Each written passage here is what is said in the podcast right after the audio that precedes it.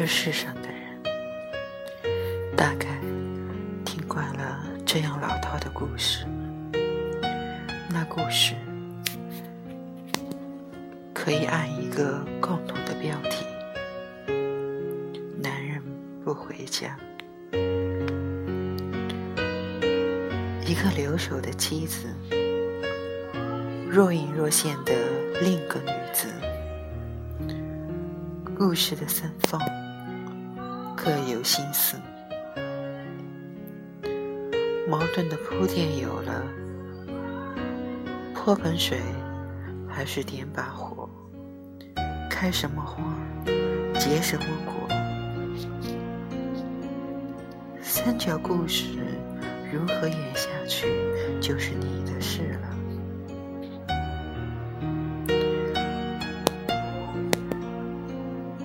我身边有两个女子，不幸都扮演了那个留守妻子的角色。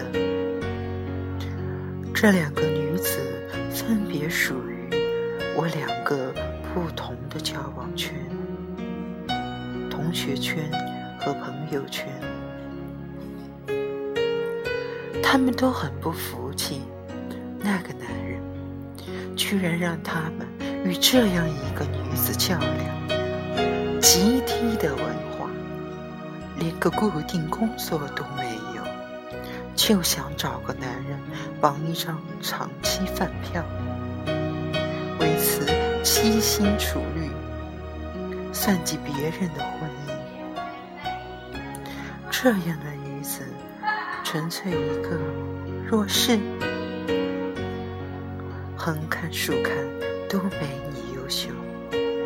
多少年以后，他们说起那个女子，还是一脸不屑。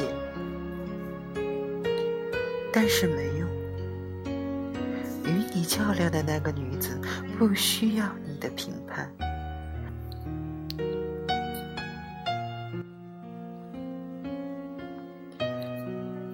你的男人，心的天平。为何向他倾斜？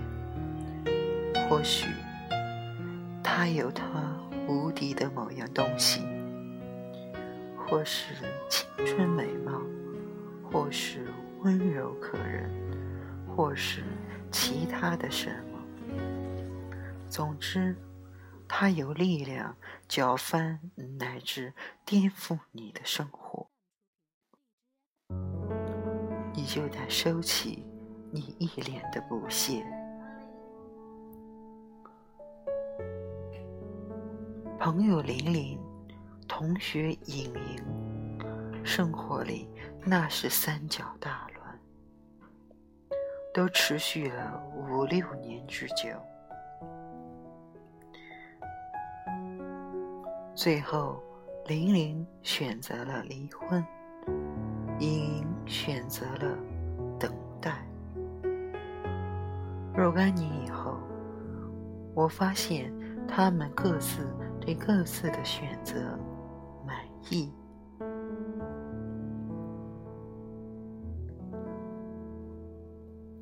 我知道，玲玲在那个时候满腹的苦心需要倾诉，一不小心我就成了。她的倾诉对象，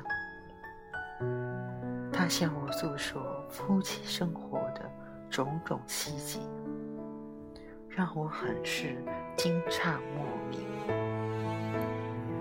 难以想象，一个独立的现代女子会让自己生活在如此的细节里。这些细节表明，那男人对于夫妻感情。爱怎么践踏，就怎么践踏。玲玲在他面前已无一点尊严，在离婚的法庭上，玲玲哗哗流泪，那男人的嘴角却只有一丝冷笑。那男人。就以这样一丝冷笑，终结了这段婚姻。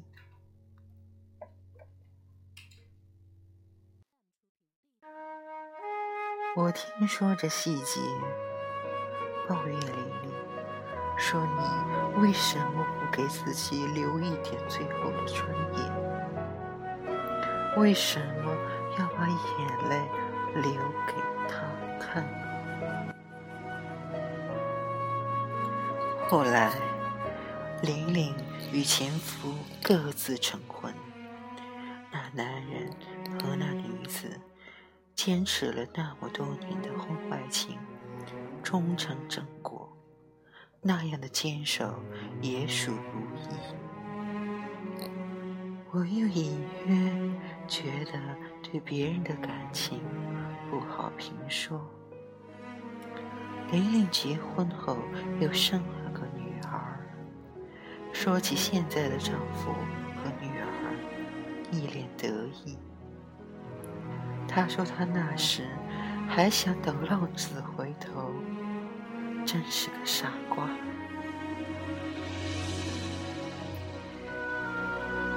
莹莹的对手是这样的女子，东躲西藏，生了个非婚生女儿，想携孩子自重。赢得婚姻，幸好莹莹是个能干的女子，家里的生意都在她手上，经济由她掌控。于是她切断了丈夫所有经济来源。她曾想离婚，甚至有一次已经写好了协议。但领取办手续时，他变了卦。放手与不放手，都不是件简单的事。最后，他在犹豫中选择了等待。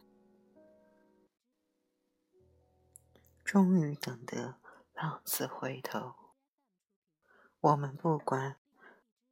他是真情回归，还是受经济压迫？总之，他与那女子断绝了所有联系。那女子另嫁他人，莹莹为丈夫的私生女付抚养费。这事就这样尘埃落定。前阵子看到莹莹，她说：“幸好选择了等待，熬过了六年时光。”还说丈夫其实也不坏，他们共同的孩子更是聪明有出息，家还是那个家。莹莹对自己目前的生活很满意。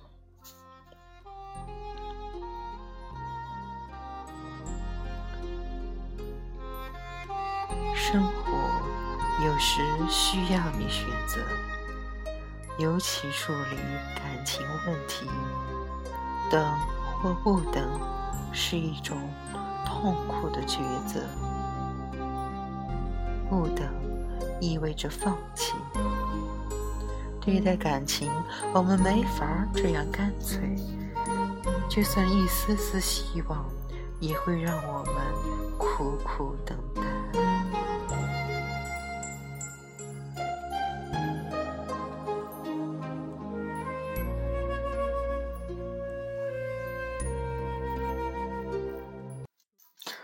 所有的等待，结果都是不确定的。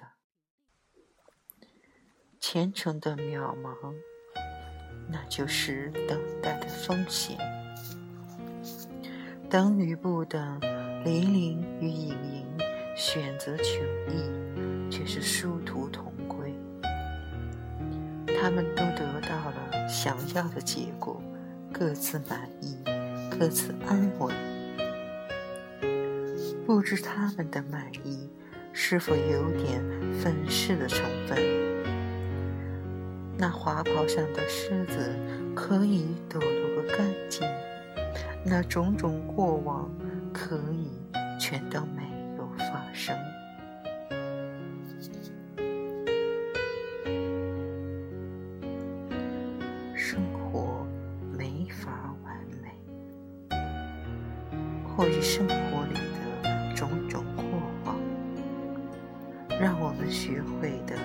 就是正视那种不完美。多少坎坷都成过去，剩下的只是海阔天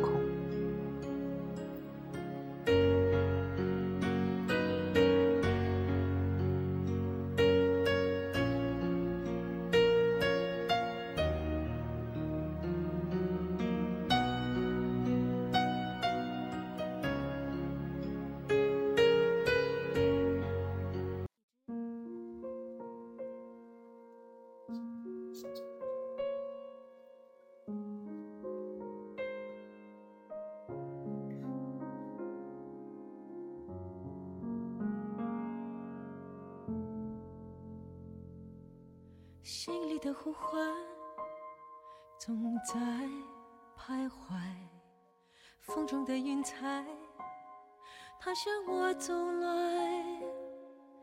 远处那个人还在等待，熟悉的声音